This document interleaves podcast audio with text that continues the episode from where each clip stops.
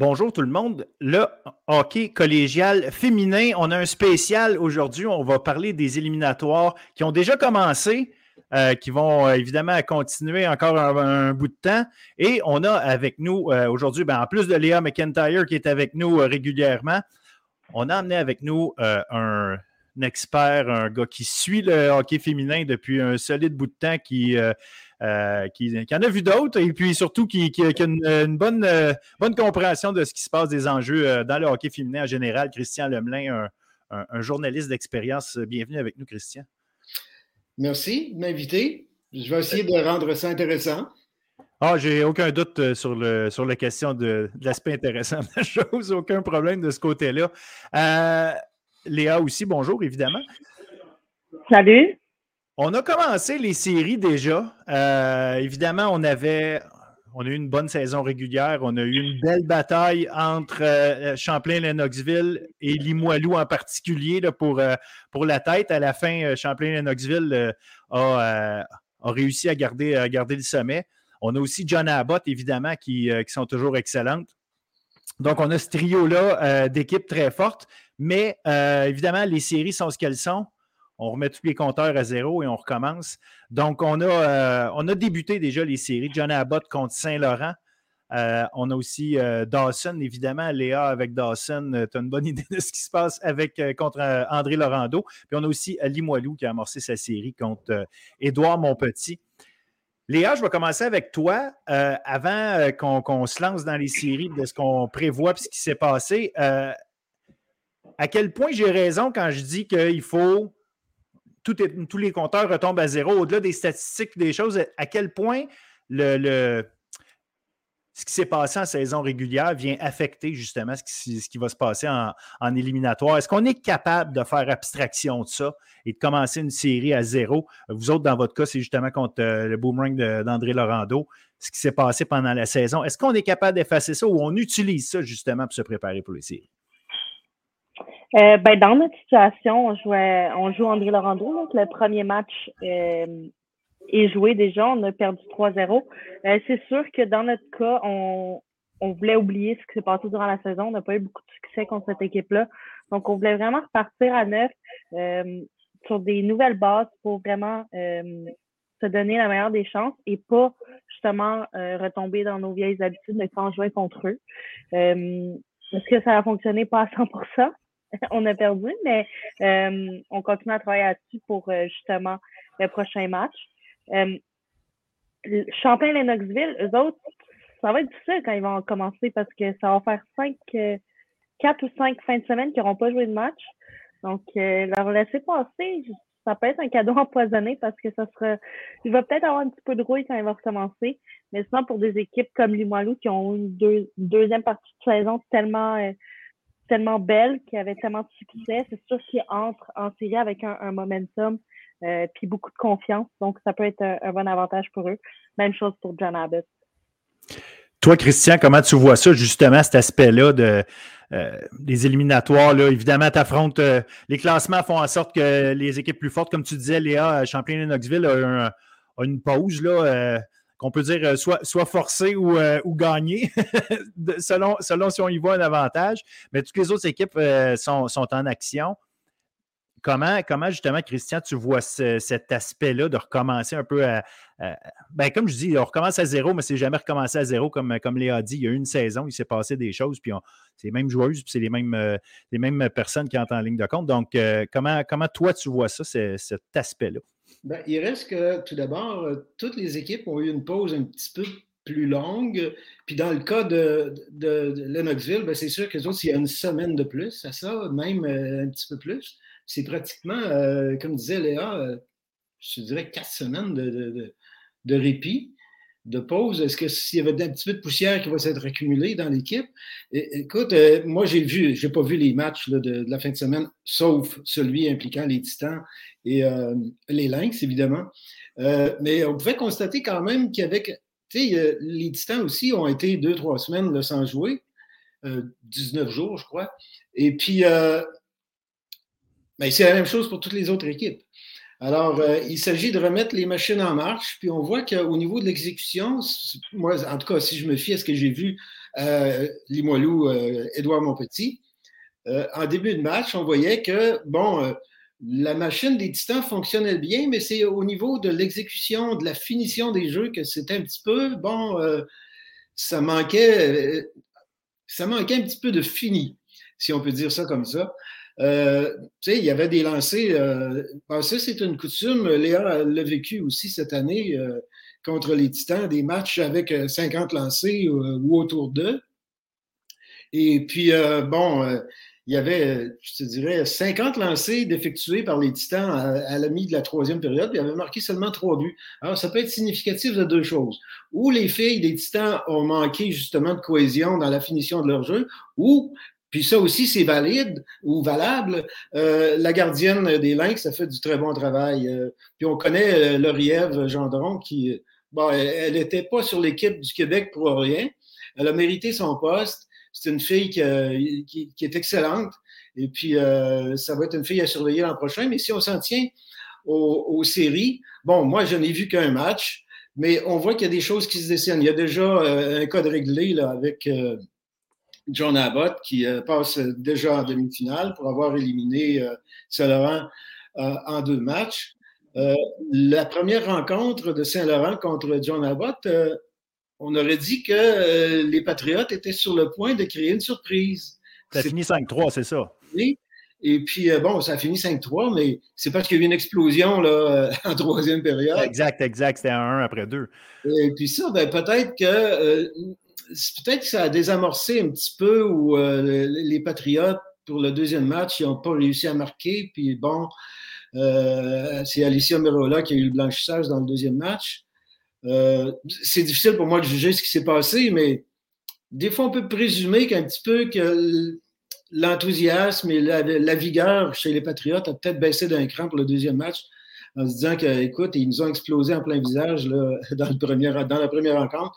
Mais euh, je, dis ça sous toute réserve parce que je connais un petit peu Daniel Continelli, puis je le sais capable de motiver ses troupes. Euh, puis bon, mais on se bat avec les armes qu'on a. Et puis, euh, bon, mais il faut aller à l'évidence que John Abbott avait une équipe supérieure. Puis bon, mais ils ont avancé dans la demi-finale avec une équipe solide. Bon, on le voit avec des filles aussi, là, des leaders comme Émilie Lucier, c'est incontournable. Cette fille-là, euh, c'est presque la moitié de l'équipe à elle-même. Elle rend les autres meilleurs. Alors, euh, c'est un petit peu ça. Puis pour ce qui est du match Limoilou, euh, Édouard Monpetit, ben, je parlais avec Guillaume Archambault. c'est sûr que cette équipe-là ne se fait pas d'illusions. L'objectif, c'est de faire le maximum puis d'être capable de bâtir à partir de ça pour l'an prochain. C'est une équipe qui est très jeune. Euh, les Lynx ne perdent aucune joueuse en vue de la saison prochaine. Et puis, euh, ce qu'on souhaite là-bas, c'est qu'on puisse s'en tirer sans trop de blessures, parce que cette année, ça a été euh, catastrophique de ce côté-là chez les Lynx. Et puis, régulièrement, ils jouaient à 14 joueuses, 13-14, des fois même à la limite du minimum permis. Et puis, ça n'aide pas. Puis, bon, malgré que les filles se sont bien comportées en troisième période contre les Titans, on pouvait sentir qu'il manquait un petit peu d'essence dans le réservoir parce que se battre à 14 contre 18, euh, puis quand on sait que les Titans, c'est une équipe qui est quand même assez équilibrée euh, au niveau de la structure de l'équipe. Et puis, bon, euh, on je pense pas qu'on ait pu demander mieux de la part des Lynx. Et puis, je veux pas être prophète de malheur, mais je pense que l'objectif, c'est de de limiter les dégâts de ce côté-là pour elle. Et puis, euh, bon, on ne sait jamais, il peut avoir un bon match. Tu sais, des fois, les astres s'alignent, puis euh, euh, l'équipe d'un côté, bon, c'est une mauvaise journée, une gardienne qui, qui n'est pas dedans cette journée-là, ou bon, coupe de but ratée en début de match, puis des fois, le vent change, un but de l'autre côté, puis bon, ben, on ne sait jamais ce qui peut arriver. On l'a vu, les Lynx ont battu Knoxville en début de saison, et puis on ne sait jamais, ça pourrait arriver encore. Effectivement. Dans le fond, ce qu'on a vu essentiellement, dans le fond, dans la première fin de semaine, c'est une logique qui a été respectée. Euh, bon, évidemment, Dawson, André Laurando, même si, comme tu dis, Léa, euh, euh, ça a été difficile contre André Laurando cette saison, ça reste que on parle de deux équipes qui ont quand même, au niveau du classement, du moins, là, trouver le moyen d'être à peu près au même niveau. Le match comme tel, oui, c'est fini 3-0, mais c'est 26-24 les tirs au but en faveur de Dawson. Donc, c'est pas, pas du, comme on a vu dans d'autres matchs, justement, où est-ce que, comme Limoilou, là, 52 à 12 ou à peu près quelque chose comme ça, les tirs au but, ben, c'est pas ce qu'on a vu. Donc, dans cette série-là, Dawson contre André Laurando, là, il y a peut-être quelque chose à aller chercher pour vous autres, puis euh, de, voir comment le deuxième match va, se passer. Euh, il, y a quand même lieu d'y croire, contrairement à. Ben, je dis contrairement, comme tu l'as dit, Christian, on ne sait jamais, les, les as peuvent s'aligner, mais on ne s'attend pas nécessairement à un retour des, euh, des, Lynx dans, cette série-là, tandis que euh, les, les, Blues, vous avez une chance de, dire OK, nous autres, on est capable de se replacer. vous avez quand même quelque chose sur lequel bâtir. Exact. Puis euh, le fait qu'on joue, on jouait samedi et là, on joue samedi, ça nous donne une semaine entre pour se préparer, contrairement à Saint-Laurent qui a un très bon match, mais jouait directement deux jours après. Donc, mm-hmm. ça, ça, peut être difficile des fois. Nous, on a vraiment une semaine pour se pratiquer, euh, pratiquer et euh, peaufiner quelques euh, petites, choses, mais deux, de trois, ça va tellement vite. Euh, tout peut arriver. Puis je parlais avec, avec des arbitres avant notre match. justement, ils disaient on, est confiant que votre, votre série, ça sera la seule qui va se rendre en trois matchs. Puis, je pense que contre eux, malgré qu'on n'a pas gagné un match contre eux en saison, ni euh, en série, euh, ça peut vraiment tourner d'un bord ou de l'autre. Euh, même ceux qui mènent, on a manqué d'exécution beaucoup samedi. si on avait marqué, en début de match, on avait pas mal de momentum. On avait marqué là, ça aurait été complètement un match différent. Donc, on bâtit là-dessus. On peaufine ce qu'on a peaufiné, puis on va arriver prête chez nous samedi soir à, à Westmount vraiment, c'est des matchs qui sont serrés quand on joue contre eux, des matchs qui sont émotifs, des matchs qui sont physiques. Euh, on en a parlé souvent, euh, toi et moi, Phil, c'est la gestion des émotions. Puis euh, je pense que samedi, c'est l'équipe qui va gérer mieux ces émotions qui va réussir à partir avec cette victoire-là. On espère que ce sera nous et qu'on sera capable de, prolonger la série en trois. mais tout ça va se voir samedi.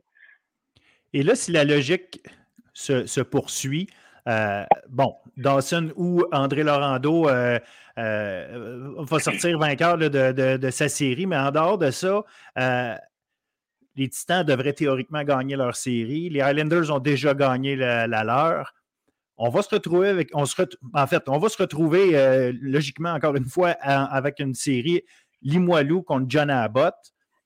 ça, ça, on va commencer, on va tomber dans le, le, solide, le costaud, avec, des séries où le, talent va pouvoir s'exprimer beaucoup. Là, on, va, commencer à avoir euh, vraiment des, batailles super intéressantes. Parce que John Abbott, évidemment, euh, Lucier, Barbirati, on, a des joueuses là, vraiment intéressantes d'un côté. Puis euh, Limoilou, Limoilou joue un, hockey que Christian, tu serais le, mieux placé pour nous, nous décrire, mais un hockey où est-ce que c'est très systématique d'une présence à l'autre. on, voit une équipe rodé. Euh, donc, ça va être très intéressant, je pense, cette série-là, si on continue plus loin. Ah, ben, il n'y a pas de doute là-dessus. Euh. puis, euh, moi, j'ai vu les matchs, pas Lennoxville, ben, Lennoxville aussi, mais John Abbott contre Limoilou, particulièrement en deuxième moitié de saison. Tu sais, les, les Cougars ont commencé l'année en gagnant, gagnant, gagnant, gagnant tout le temps. Et puis, bon, les Titans avaient des aspirations, mais ils étaient toujours en rattrapage parce qu'ils ont eu le malheur de perdre un match en tout début de saison contre on sait qui? un beau blanchissage de, de Mme Lortie. Et puis, bon, euh, ça a été constamment un rattrapage. Puis euh, les Titans ont, eu le malheur de perdre quelques matchs en prolongation, tir de barrage. Ça n'a vraiment pas été un succès pour elles euh, cette année là, en prolongation. Mais je remarqué que c'est l'équipe qui a perdu le moins de matchs en temps régulier, seulement deux défaites en temps régulier.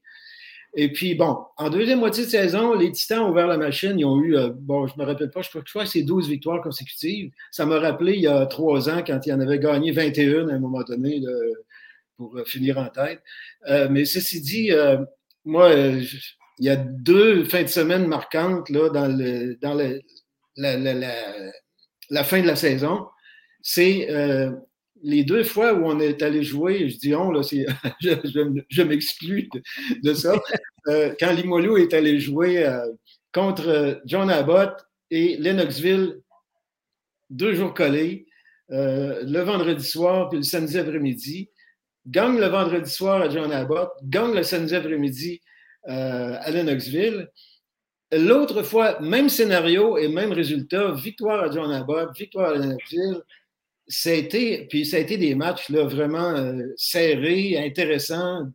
Euh, je pense qu'au niveau du hockey collégial D1, là, c'est des, moments d'anthologie, si on peut dire, parce que euh, on voit là des équipes qui sont quand même de force, disons à peu près égales, des équipes bien gérées, bien dirigées, bien encadrées, avec du talent.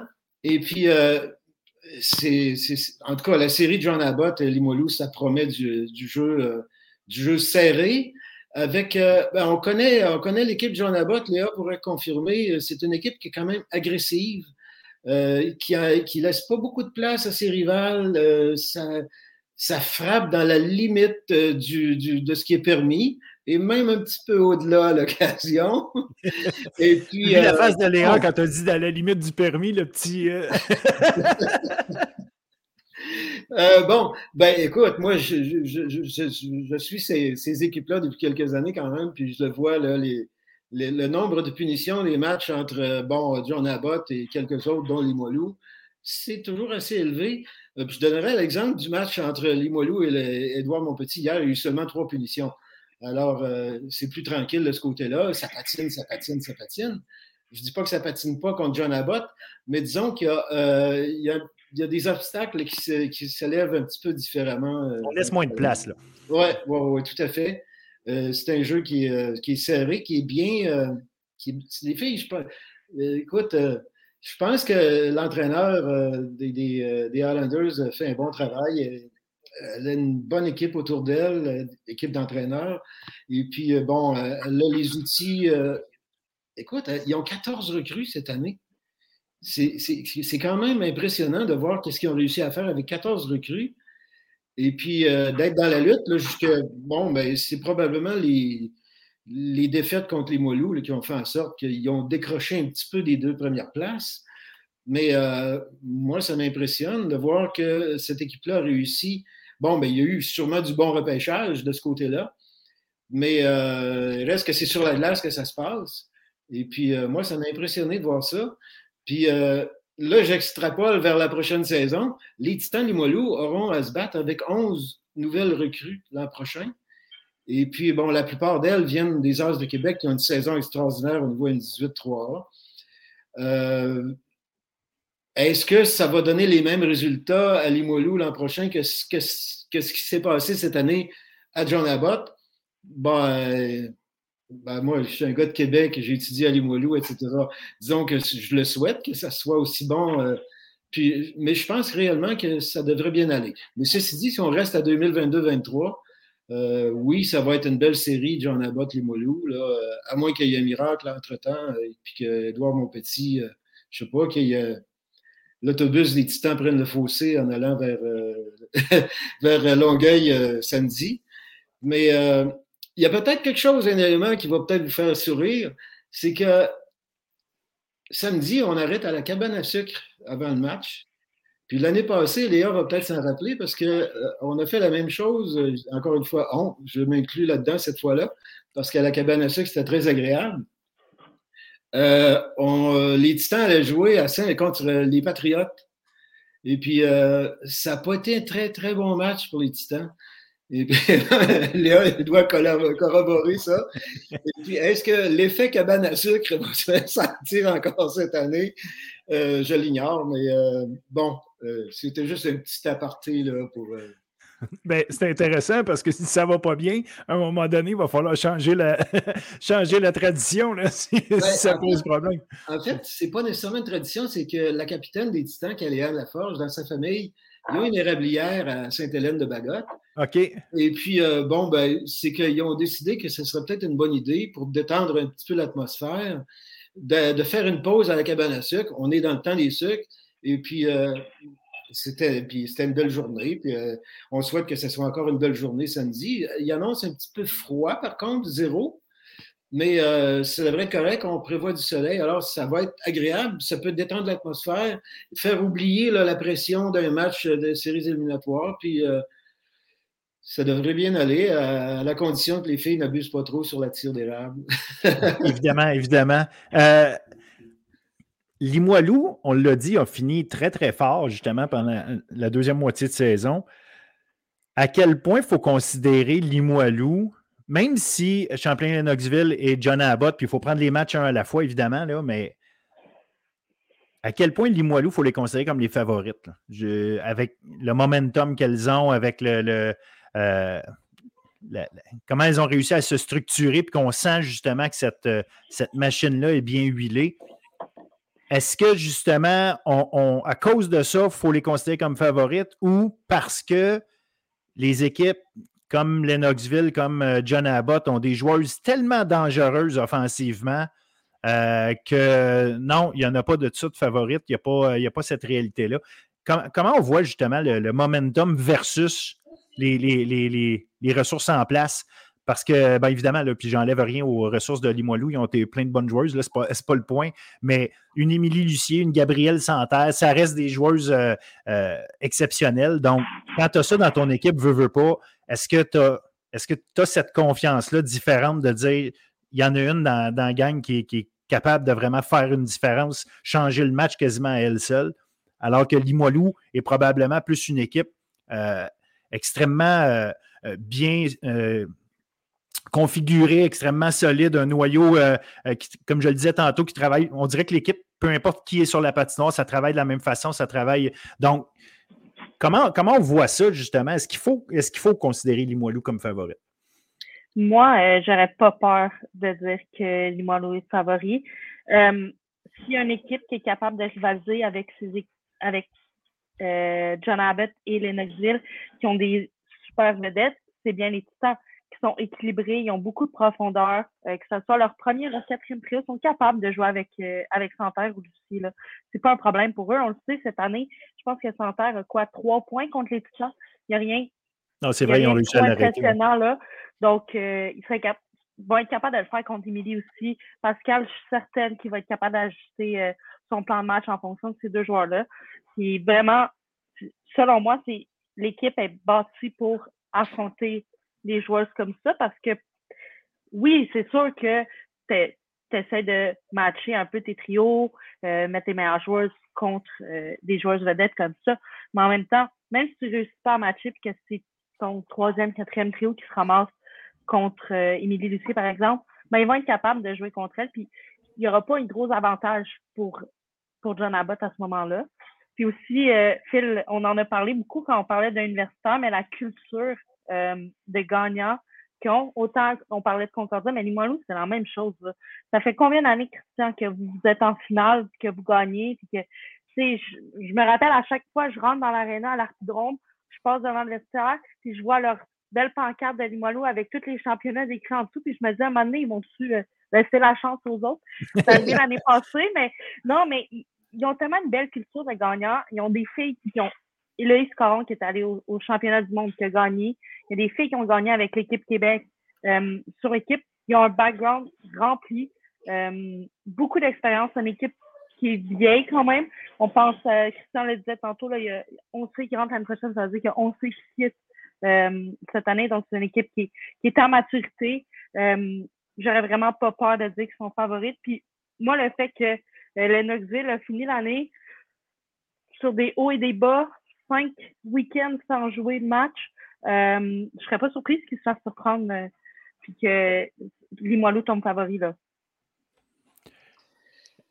ben, moi, je partage l'opinion de Léa aussi parce que, écoute, bon, on, on l'a vu, là, ils ont réussi à maîtriser Gabriel Santerre. Ils ont réussi à maîtriser euh, aussi euh, Lucier. Quoi qu'Émilie était un match, elle était suspendue deux matchs, puis ça a donné que c'était contre, entre autres, contre Limoilou un soir. Alors, euh, bon, ça a limité un petit peu son impact, puisqu'elle n'était pas là.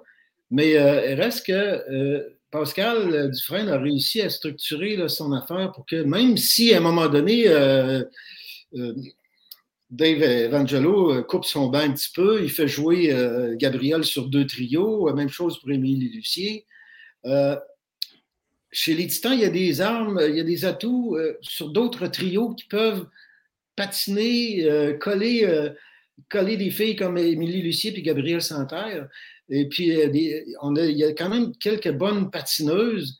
Puis, il euh, faut aussi que Gabrielle et Émilie se préoccupent des autres filles qui sont de l'autre côté parce que si tu joues contre le trio de Rosemary Brochu, Wikona Laloche puis Alexandra Giguère, faut que tu fasses attention parce que c'est pas rien. Là. Puis je vous rappellerai que dans les rangs midget, la dernière année de Gabrielle Santerre, la meilleure marqueuse du circuit midget, c'était Alexandra Giguère. Et la deuxième, c'était Wikona Laloche. Puis, euh, bon, on, voit maintenant que ces, trois filles-là, ben, c'est capable de dominer dans un circuit comme euh, la Ligue collégiale D1. Et puis, euh, bon, ben, là, ben, avec la formation du trio dont j'ai fait mention tout à l'heure, j'ai ramené ça à un moment donné. il y a quelques jours, j'ai publié quelque chose à l'effet qu'il y en a qui avaient terrorisé la Ligue pendant la saison 2022-23. Bon, il été question de Gabriel Santerre, Émilie Lucie, mais le trio, Brochu, Laloche et Giguère, euh, c'était vraiment bien à voir. Puis ça, c'est une trouvaille de Pascal Dufresne. Puis après ça, il y a d'autres trios aussi. Là. Rebecca Morissette, euh, euh Héloïse Caron, sur le même trio. c'est quelque chose aussi avec Noémie Fontaine. Tu sais, c'est c'est toutes des filles qui sont parmi les 25 meilleures marqueuses du circuit. Puis après ça, tu descends un petit peu aussi dans la liste des trios. Tu as une fille comme Cyrine Kassem qui joue avec euh, une recrue. Et puis euh, avec euh, Laurent Tremblay, ça, c'est une fille qui patine aussi, puis qui est très efficace en désavantage numérique. tu sais, Cyrine qui se retrouve avec ça, puis elle avait un rôle quand même. Cette fille-là aurait pu jouer sur le premier trio de à peu près toutes les équipes de la Ligue. Oui. Et puis, euh, on lui a confié une mission qu'elle a acceptée. Puis, euh, bon, puis là, ben, on voit qu'elle a pris son rythme avec les deux autres filles qui jouent avec elle. Et puis, bon, euh, ça fait que finalement, il y a quatre trios. Puis la défensive des Titans, ben, avec la Forge, la Plante, bon, Brassard, et puis Eliane Michaud, puis les deux plus jeunes, là, Jordan Laforme et puis Alexia Côté. Alexia Côté, là, surveillez-la l'an prochain. OK. Ça va être quelque chose. Cette fille-là est bonne dans les relances. Là, c'est vraiment, là, c'est. Euh, je ne veux pas faire de comparaison avec des joueurs qui ont passé dans la Ligue nationale, mais euh, elle a vraiment un, sens offensif euh, assez particulier. C'est pas gentil. Et puis, bon, ma tablette à côté qui me répond. Il y a une fille aussi qui s'en vient chez les Titans l'année prochaine, euh, Rosalie Breton, qui était dans l'équipe du Québec au Jeux du Canada. Léa l'a sûrement connue. Euh, oh, euh, c'est une bonne joueuse. Ça va être quelque chose à voir, ça aussi. Alors, je pense que pour les Titans, là, c'est de bon augure pour l'an prochain, mais pour cette année, là, je pense qu'elles ont les armes pour, pour ne pas parler des gardiennes. Là. Non, c'est ça, exact. C'est mon prochain point, justement. parce qu'effectivement, Bon, on s'entend que Limoilou est aussi une pépinière à gardienne, même si c'était une pépinière à toutes sortes de joueurs. il, y a, un paquet de, bonnes gardiennes qui sont sortis de là. Mais je veux revenir parce que là, on parle du top 3, mais il reste que euh, Dawson, vous en avez une pas aussi. Euh, donc, euh, ces, gens, ces genres de joueuses, ces genres de, surtout le genre de position qui peut faire tellement de différence parce que capable de voler des matchs.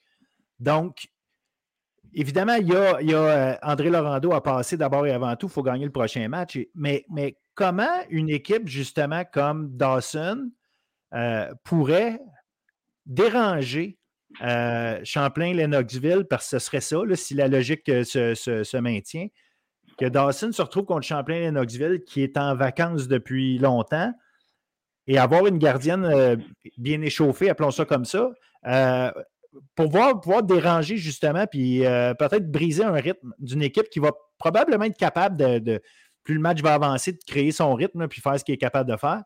Mais avoir des bonnes gardiennes euh, peut, quand même, veut, veut pas, là.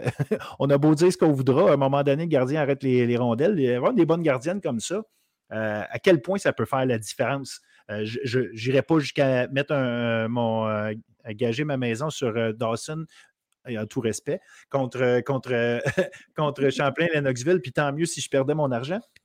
Mais je vais être bien content pour vous autres. Mais la réalité, c'est à quel point les gardiens vont avoir un impact là, dans, ces, dans ces matchs-là, peu importe les équipes qui s'affrontent, et même peu importe qui va aller en finale après. on, va avoir des bons duels. Il y a des bonnes gardiennes. Oui, ben, que ce soit nous ou André Laurando qui joue contre Lennoxville. André Laurando aussi, leur gardienne est Boivin, je pense son nom. Oui, Laurence. Excellente, là. On, nous autres, on n'a pas été capable de marquer contre elle. On a 26 sur au but, puis il y en a des tirs qui étaient dangereux. Donc, euh, mais c'est sûr que nous, Jeanne, euh, ben, c'est Jeanne qui, qui garde les buts présentement. que ce soit Jeanne ou Noémie, ils ont volé des matchs cette année. là.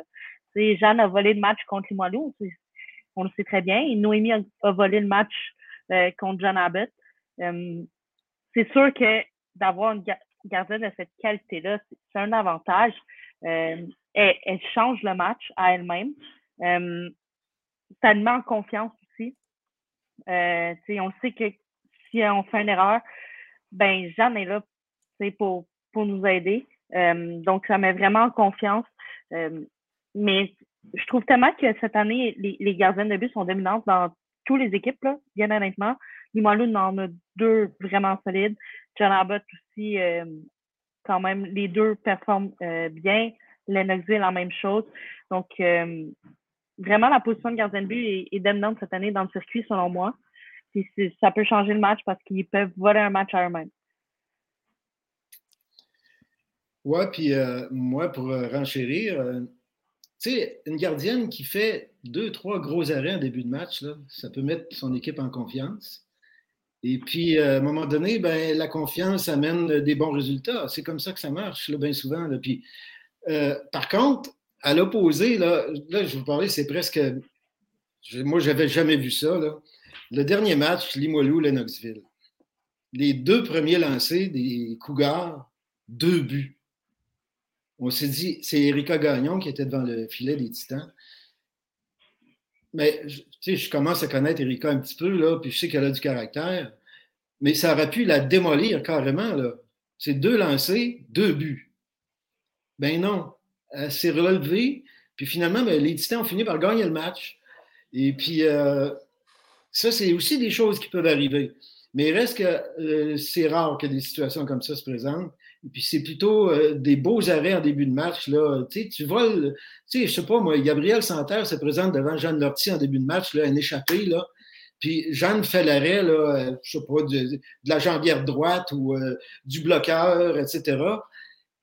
Euh, je pense que ça peut mettre un petit peu d'enthousiasme dans l'équipe. Et puis, euh, bon, euh, ça serait le fun que ça arrive, quelque chose comme ça, à un moment donné. Là, tu sais, là, je dis ça pour, pour encourager Léa, mais c'est vraiment, tu sais, que. Tu sais, qu'il y ait quelque chose pour rendre le match là, plus, plus piquant. Tu sais, quand tu arrives, puis moi, j'en ai vu des matchs là, cette année, dans les années auparavant. Tu sais, quand tu arrives, puis que c'est 4-5-0 après une période, c'est assez difficile de motiver ses troupes. Euh, et puis, bon, tu dis, ben, écoutez, les filles, on va.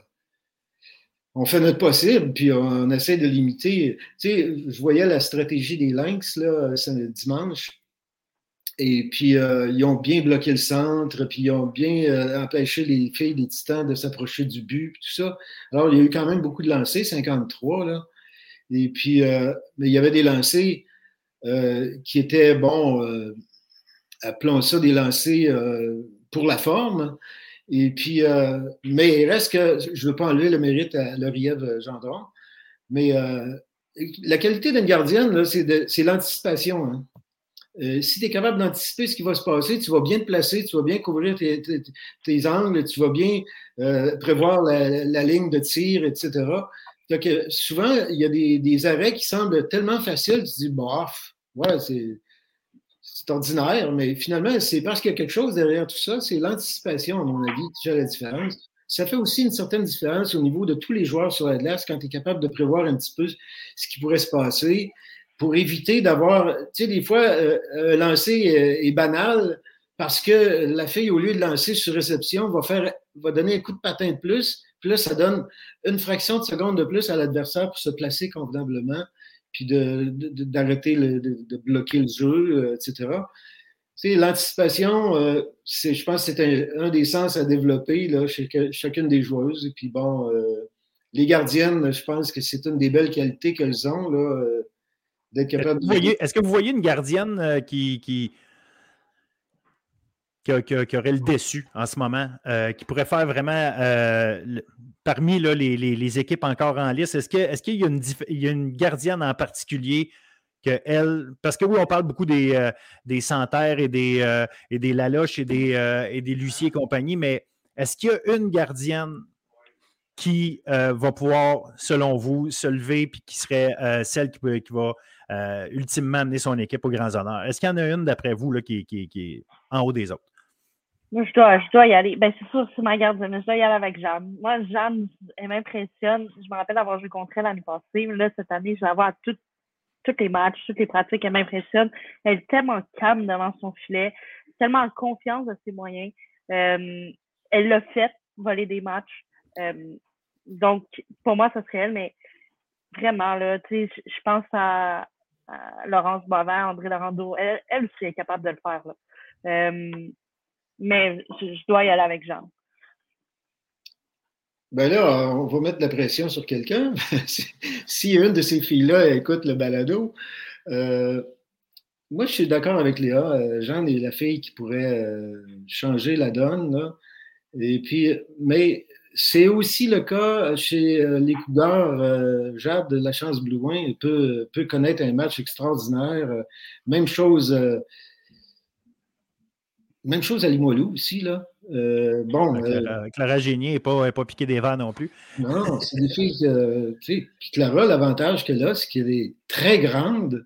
Et puis, euh, tu sais, il y a beaucoup de buts là, qui sont marqués dans les coins supérieurs, mais Clara, elle les occupe un petit peu plus que les autres. Parce que même quand elle est quand quand elle est à genoux, elle prend plus de place, elle est plus grande. Alors, tu sais, moi, je dis souvent aux filles, euh, écoutez, là, euh, Alex Ovechkin a marqué probablement 750 buts dans les coins supérieurs. C'est sûr que l'idée, c'est ça, là, finalement. C'est sûr que tu peux déjouer, prendre des rebonds, etc. Mais euh, plus une fille est grande, plus elle a la chance de faire ces arrêts-là. Et puis, tu sais, hier, le match des Titans, j'en ai parlé un petit peu, euh, c'était une des constantes dans le match, les tirs trop hauts. Les filles visaient les coins, puis ben, ils visaient les coins, mais ça se ramassait dans la baie vitrée derrière, en plusieurs occasions. C'est pas mauvais de viser haut, mais euh, il n'y a pas que ça, évidemment. Euh, c'est pas tout le monde qui a la puissance, la précision et la rapidité d'exécution de Alex Ovechkin. Euh, moi, je me rappelle, j'avais déjà. presque personne que ça. j'avais déjà. vous connaissez tous Audrey-Anne Veillette? Euh, moi, quand je l'ai vue à Limoilou, euh, je disais, tu me fais pas. Tu sais, en étant droitière, elle se place du côté gauche, du côté droit par rapport à la gardienne, mais du côté gauche par rapport à nous qui voyons le jeu. Et puis, les tirs sur réception, elle avait développé une capacité de, de, de réaction absolument exceptionnelle pour du hockey collégial féminin. Et puis, bon, ben, euh, elle n'a pas débloqué autant, aussi rapidement au niveau universitaire, mais là, cette année, on a vu l'éclosion de Driane Veillette. Et puis, on le voit, qu'est-ce que ça donne? Une fille qui est capable de réagir rapidement dans des situations corsées. Euh, la rondelle ne reste pas longtemps sur sa palette. Euh, c'est vraiment un atout majeur pour elle. Puis c'est un atout que d'autres filles là, je, regarde du côté des Titans de Limoilou, une fille comme Alexandra Giguère, qui a un sens du hockey extraordinaire. Euh, euh, une de ses qualités, c'est d'être capable de placer des tirs euh, dangereux presque à tout coup. Et puis bon, ça ne marque pas toujours, mais c'est une fille qui, l'an prochain, pourra, peut-être avoir style un but par match ou pas loin. Intéressant, intéressant. Est-ce que si je continue toujours avec mon principe de logique. Si on se retrouve avec euh, une logique où, euh, bon, Champlain-Lennoxville va commencer sa série contre euh, Dawson ou, ou André Laurando. Champlain-Lennoxville gagnerait si la logique se, se, maintient.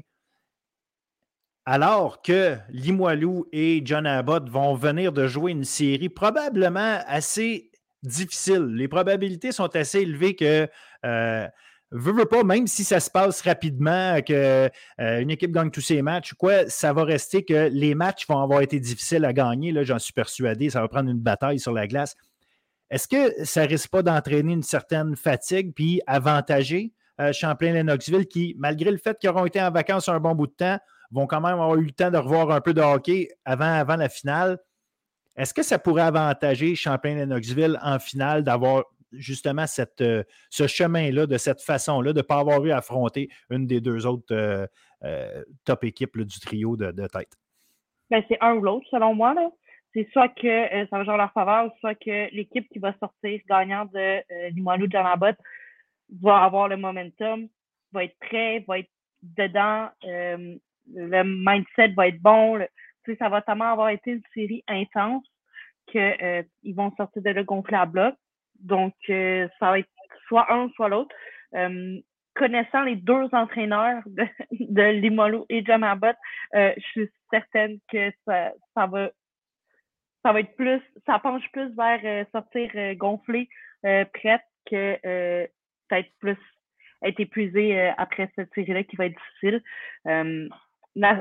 Christian, reprends-moi si je me trompe, mais la finale, c'est plus long. C'est pas un 2-3, je pense que c'est un 3-5. C'est 3-5, oui. Donc, c'est plus long. Euh, tu sais, un 2-3, ça va vraiment rapidement, là, de se faire surprendre le premier match. Après ça, tu joues un peu sur talons, euh, tout peut arriver. 3-5, là, ça se passe un peu plus. Euh, plus de hockey, plus de matchs. donc, moi, moi, je pense que l'équipe qui va sortir gagnant de John Abbott et Moilou va, va, être, va avoir un avantage sur la ouais. Puis, comme tu dis, Léa, 3-5, donc, c'est complètement différent parce que 1, 2, 3, tu perds le premier match, puis là, tu es acculé au pied du mur. Alors, euh, j'allais dire accumulé. La bonne vieille expression de euh, euh, Henri Richard, quoi, qui avait dit ça. Hein, il, n'est probablement pas le seul, de toute façon. c'est ça, 1, 2, 3, c'est pas évident. Là. Tu perds un match. Et puis euh, là, c'est la pression. Mais c'est pour euh, ça que je pense que ça va, ça va amener euh, justement beaucoup d'intensité, puis que je me demandais justement s'il allait pas avoir une. Je comprends le momentum, mais en même temps, ça joue sur des détails quand des équipes sont si près une de l'autre en termes de qualité de jeu.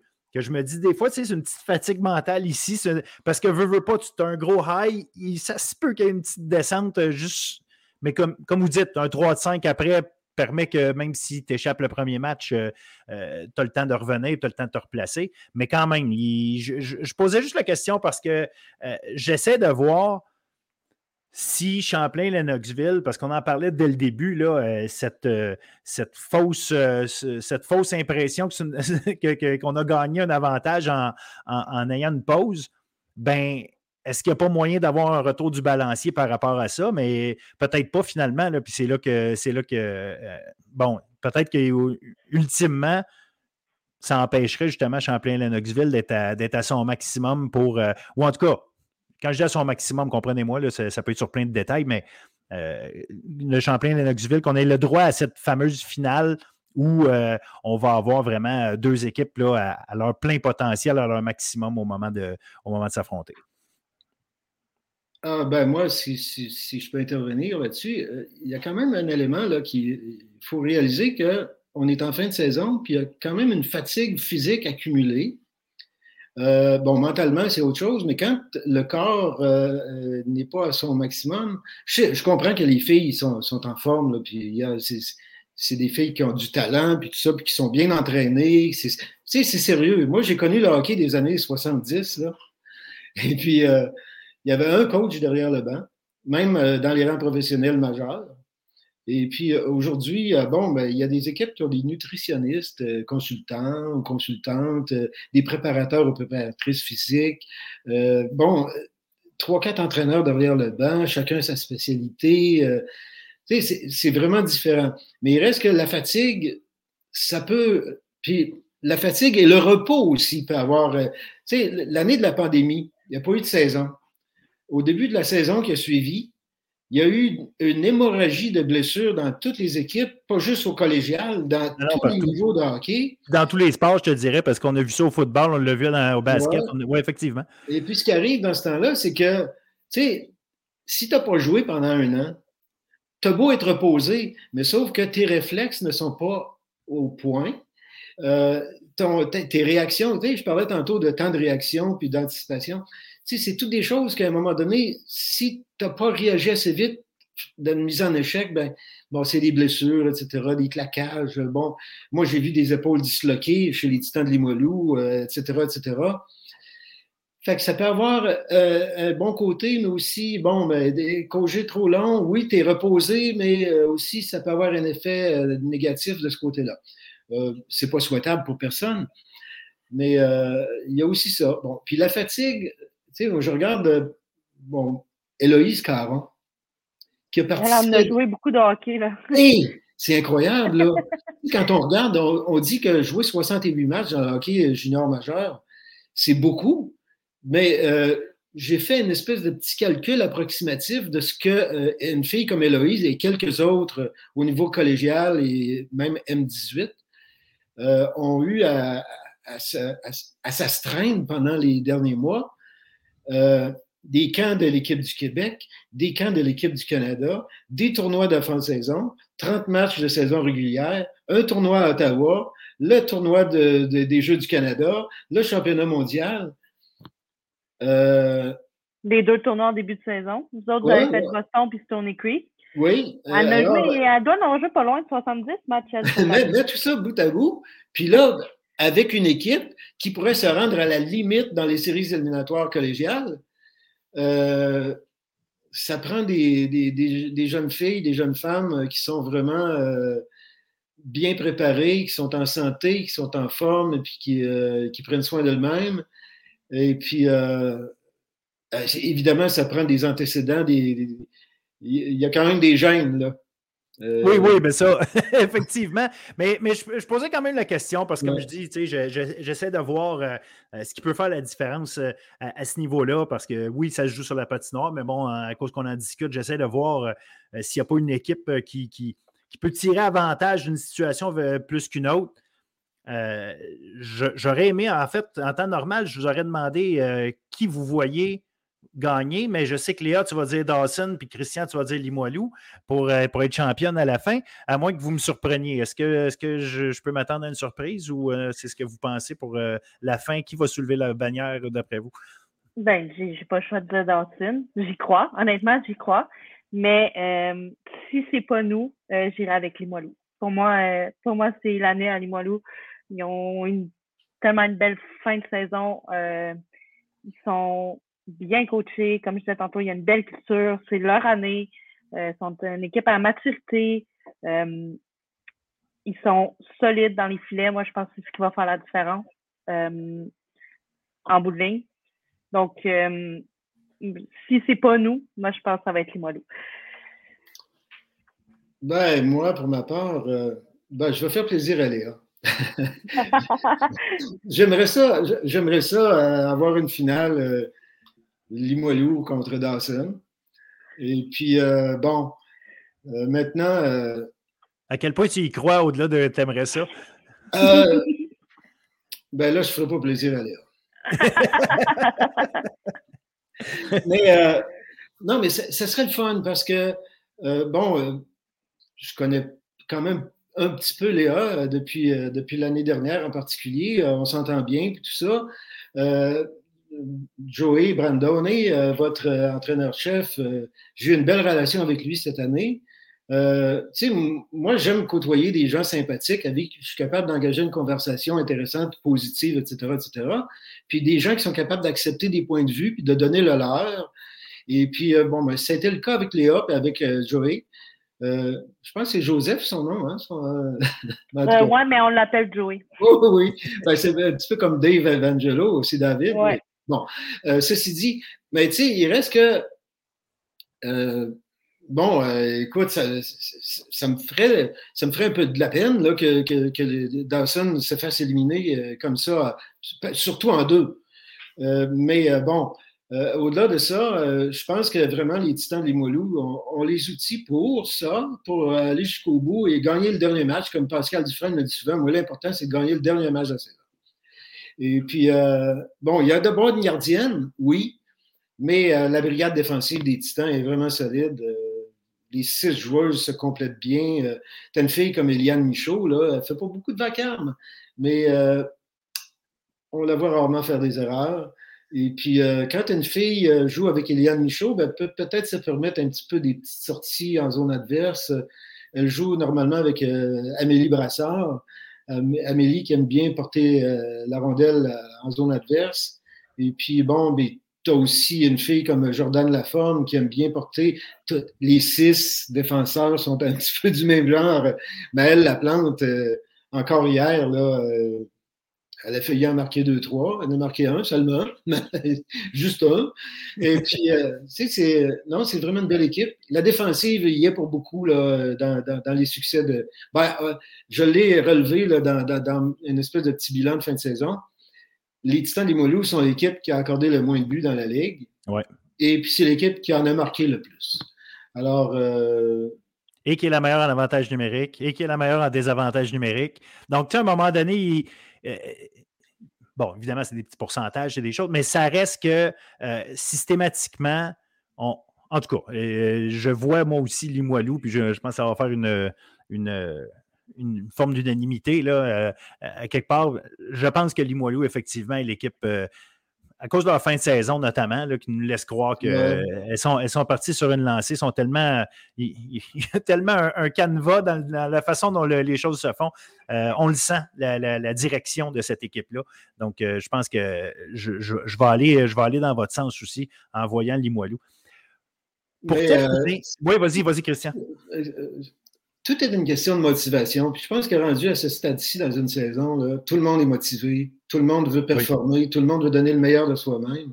Et puis, euh, bon, en dépit de la fatigue, parfois la motivation ou euh, l'adrénaline et tout ça, des fois, ça te permet d'aller une, une, marche plus haut dans, ton, dans tes capacités. Puis bon, euh, on ne sait jamais ce qui peut arriver. Ah, absolument, absolument. Il faut, faut, que les matchs J'ajouterais là-dessus que Pascal, je suis certaine qu'il est excellent pour motiver ses troupes parce que moi, j'ai vu la vidéo de l'équipe Québec euh, au Jeu du Canada, le speech de Pascal avant le match contre Ontario. Et je regardais dans mon salon et j'aurais été prête à passer à travers un mur pour ce match-là. Fait que je suis sûre que ces speeches de motivation comme ça, ils sont excellents à tous les matchs. Bon, fait qu'on va donner un autre avantage encore. Limoilou. Écoutez, euh, ben, un, euh, merci d'avoir fait le tour comme ça. Je veux, euh, veux qu'on finisse sur une chose. Puis je sais qu'on pourrait partir sur une conversation qui pourrait durer une autre heure. Ce n'est pas nécessairement le but, mais comment va notre hockey collégial actuellement, féminin évidemment? Comment va notre hockey collégial? Est-ce qu'on est qu'on le voit aller sur une pente ascendante? Est-ce qu'il va bien? Est-ce que euh, la, la, manne qui s'en vient en dessous est assez forte pour continuer de, soutenir puis d'amener des, joueuses? je sais que c'est une question qui est souvent posée, puis euh, sans entrer dans tous les débats qui ont pu euh, amener à parler de ça, est-ce que notre hockey féminin collégial D1 est en santé? Est-ce qu'on est capable de faire vivre cette équipe comme on a là? Est-ce qu'on est capable de, s'assurer de garder un niveau de qualité puis de voir justement des équipes aussi comme les Lynx, euh, comme les Lynx, comme les Patriotes remonter la pente ou si on est un petit peu condamné à avoir trois, quatre équipes dominées pendant euh, tout le temps parce qu'il n'y aura toujours pas assez de joueurs? Bien, toujours, c'est un grand mot, là, mais je parle pour le moyen terme, disons. Euh, passer de joueuses pour, euh, pour former vraiment une ligue complète de, Division 1 de haut calibre. Comment vous voyez ça? Moi, je pense que le hockey collégial Division 1 est en santé, euh, beaucoup plus que quand moi je jouais. Quand je jouais, il y avait neuf équipes. Là, on en a sept. Il y en coupe une dans deux saisons. Fait qu'on va être à six équipes. Le calibre va être vraiment plus relevé. Puis, tu sais, on, parle du top 3, mais le top 3, là, il est là depuis là, le retour de la pandémie, peut-être la saison avant. Moi, quand je jouais, c'était Edouard Monpetit qui était la meilleure équipe dans le circuit, qui a gagné cette année-là contre les Titans. Euh, donc, tu sais, c'est sûr c'est un cycle. Ça va aussi avec ce qu'il y a en bas au milieu du 3. Euh, tu sais, je regarde les Titans qui sont bonnes année après année, mais leur structure est excellente. Ça, fait combien d'années que vous finissez premier, Christian, au nouveau milieu 3? Moi, je, suis entraîneur au milieu 3 aussi. Je joue contre les As de Québec qui sont tellement bonnes je suis certaine qu'ils pourraient jouer dans le circuit collégial puis compétitionner avec n'importe quelle équipe. Tellement leur équipe de 3 est bonne. Donc, c'est sûr que ces filles-là de Québec vont aller à Limoilou après parce que c'est chez eux. Ça fait en sorte que l'équipe reste aussi dominante. Euh, moi, c'est ce qui était arrivé euh, quand, quand Edouard Montpetit était excellent. Les filles du Richelieu étaient super bonnes, sont restées chez eux, sont allées à Edouard Montpetit. Ça a été un cycle. Donc, a été très forte euh, pendant que ces joueurs-là étaient là. Puis après ça, là, le cycle a tombé, ils sont tous allés à John Abbott. Donc, c'est ça se promène un peu. c'est sûr que les Knoxville, Limolou, John Abbott restent tout le temps dans, le haut. mais tu sais, la, la relève est bonne. Moi, je, le vois, là. Moi, je suis à Laval-Montréal dans ma structure euh, de hockey mineur. Euh, ça, progresse. Euh, c'est vraiment euh, en, santé, je pense. toutes les structures 3, là, c'est sûr qu'il faut, pour rivaliser avec les programmes comme Stansted et Bourget, qui sont des prep schools. Certaines filles vont, tu sais, il y a certaines filles de Stansted qui sortent de Stansted pour venir jouer un ou deux ans collégial avant d'aller à l'université. Sinon, les joueuses vont là font leur secondaire 6 qu'appellent mm-hmm. euh, et vont directement à l'université, ce qui est comprenable aussi. Là. Ça m'a amené, euh, s'ils peuvent finir leurs études plus rapidement, tant mieux pour eux. Donc, euh, mais c'est une réalité. Il faut compétitionner avec eux, il faut offrir des meilleurs des meilleures offres de services qu'eux pour les, les, convaincre de venir chez nous. mais de mon côté, je pense que le hockey féminin est en santé là, présentement pour cette catégorie d'âge-là. OK. Christian, comment tu vois ça? Je sais qu'à Québec, comme, tu, comme Léa disait, il y a un bassin, euh, il y a, souvent le monde a dit justement, même l'universitaire, comment ça fait que Laval n'a pas d'équipe parce qu'il y aurait assez de monde justement pour les garder dans la région. Mais sans mm. parler de l'universitaire, moi je, parle du, vraiment du collégial, à savoir est-ce que, est que le bassin est intéressant et qu'on est capable de maintenir et d'augmenter la qualité des équipes? Ben, je pense que pour augmenter la qualité, il faut d'abord créer un équilibre au sein du circuit. Puis, euh, bon, les dernières années, il y a toujours eu des équipes qui, ont, qui en ont arraché. Je me souviens, Lionel Grou, il y a quelques années, ça faisait pitié. C'était mes années, ça. C'était mes années. Euh, c'est pas pour rien que cette équipe-là est disparue du circuit. Euh, bon, là, il y a eu Saint-Laurent, il y a eu Édouard Montpetit. bon, je pense que finalement, là, pour un petit peu dire ce que Léa a dit tout à l'heure, euh, mais je vais le dire autrement, il y a une équipe de trop dans le, D1. Il y a suffisamment de joueuses pour créer une sixième équipe solide, pour resserrer un petit peu la compétition et puis euh, de faire comme ça se fait ailleurs, d'avoir euh, une division 2 avec une cinquième ou potentiellement une sixième équipe parce qu'il y a l'Outaouais qui serait intéressé, semble-t-il avoir une équipe euh, de deuxième division, à tout le moins, mais d'avoir un système de relégation. Puis ça, l'effet que ça pourrait avoir au sein des deux ligues, D1 et D2, c'est que l'équipe, disons, qui, qui sent qu'elle est pour être finir sixième, mais ça va la motiver pour ne pas être descendu en division 2. Alors, ça motive les troupes. Et puis, bon, mais la même chose en Division 2. La première équipe va, euh, pourrait passer en Division 1. Alors, c'est une source de motivation supplémentaire de part et d'autre. Ça peut aider au recrutement, j'imagine, de savoir qu'il y a une forte équipe de D2 qui a une chance d'aller jouer en D1. Ben oui. Ça peut aider au recrutement parce que si, ben la, fille voit qu'elle a un, euh, que, l'équipe euh, avec qui elle pourrait s'aligner a un bon momentum, ben à ce moment-là, ça peut être intéressant de voir ça comme ça. Est-ce que est-ce qu'une deuxième équipe dans la région de Québec est une possibilité, quelque chose qui entend? Parce que euh, on sait que le bassin est gros à Québec, que ça marche bien à Québec. Il y a quelque chose qui, se passe là. Est-ce que, qu'un, je sais pas, je dis n'importe quoi, le Sainte-Foy, Lévis, peu importe qui, est-ce qu'il y a quelqu'un dans le tas qui, euh, pourrait être intéressé à, amener une, nouvelle équipe pour, euh, pour peut-être justement géographiquement balancer les choses? Ben, je sais qu'il y a une équipe qui ne serait pas intéressée s'il y en a une deuxième dans la région. ah, mais ça, j'imagine.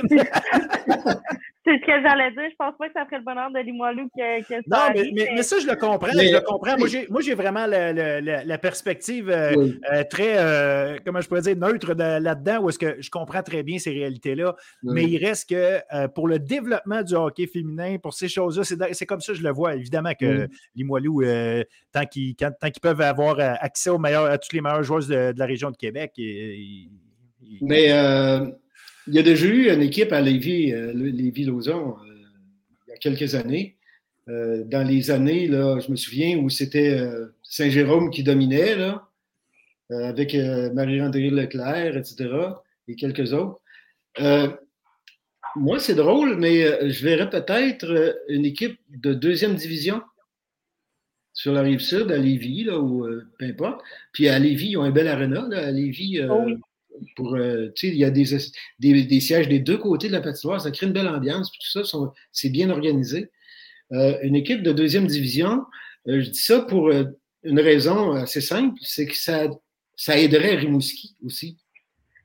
Ben, c'est pour ça qu'une équipe en Outaouais, tu disais, Phil, qui était intéressé, là, Outaouais, Rimouski, là, ça commence à être loin. Ah ben oui, c'est sûr que ça, c'est problématique. Mais il reste que Rimouski, euh, il y, aura toujours la, question des distances qui sera euh, importante pour elle. Euh, ben, chez, les gars, chez les gars, il y a la BTB qui, qui comment ils s'organisent, c'est que quand les équipes vont là, jouent deux parties de la fin de semaine, c'est pas une, partie. Il, y a des moyens de s'organiser, c'est vrai. C'est comme ça avant. Comme ça. exact. C'est ça. Mais, mais euh, je, pose, je pose, comme je dis, je pose la question à savoir, à la base, parce que c'est ce qu'on m'amène toujours. Ah, il n'y a pas. La base n'est pas assez importante pour soutenir puis amener, des, euh, amener euh, un, volume de joueurs assez grand. Puis, comme on le dit, que D1, ultimement, que ce soit D1 ou D2, si effectivement la D2 est capable de, monter, la D1 peut être reléguée, puis qu'on a un jeu, un jeu là, bien à ce moment-là, on, on, s'assure probablement d'avoir un, un, flow, mais pour ça, ça prend quand même, parce que même si d'autres équipes euh, s'intéressent à ça en disant ben, je, peux aller me faire une équipe des deux, puis ultimement monter en D1 si, ça va bien, euh, au bout de quelques années, ça prend quand même les joueuses. Parce que si année après année, on a de la misère, puis dès qu'il y a deux, trois blessures, on se retrouve à jouer à 14, euh, c'est problématique. Oui, mais il faut créer des opportunités aussi, parce qu'il y a beaucoup de filles qui arrêtent parce que, bon, euh, c'est sûr qu'une fille de, la Gaspésie, c'est pas évident, euh, de la Côte-Nord, euh, etc. Faut joue avec les gars longtemps. Ça fait que, tu sais, mais il reste qu'il faut créer des opportunités pour que les filles voient qu'il y a des ouvertures, des perspectives d'avenir qui peuvent graduer, bon, M18, D1, D2 ou peu importe, là, D2. Puis, soit dit en passant, c'est pas parce que tu es en deuxième division que ton avenir est, fini. Euh, on le sait tous que le hockey est un sport à développement tardif. Et puis, euh, prenons l'exemple de gars qui sont dans la Ligue nationale qui n'ont pas été repêchés parce que, bon, ils n'étaient pas, pas considérés comme assez bons. Et puis finalement, une coupe d'années dans la Ligue américaine ou dans un circuit ailleurs, euh, puis pof, à un moment donné, ils développent. Puis c'est la même chose pour les filles. Il y a une fille qui est en division 2, je prends comme euh, Laurie Bellubé, qui est à D2 là, cette année.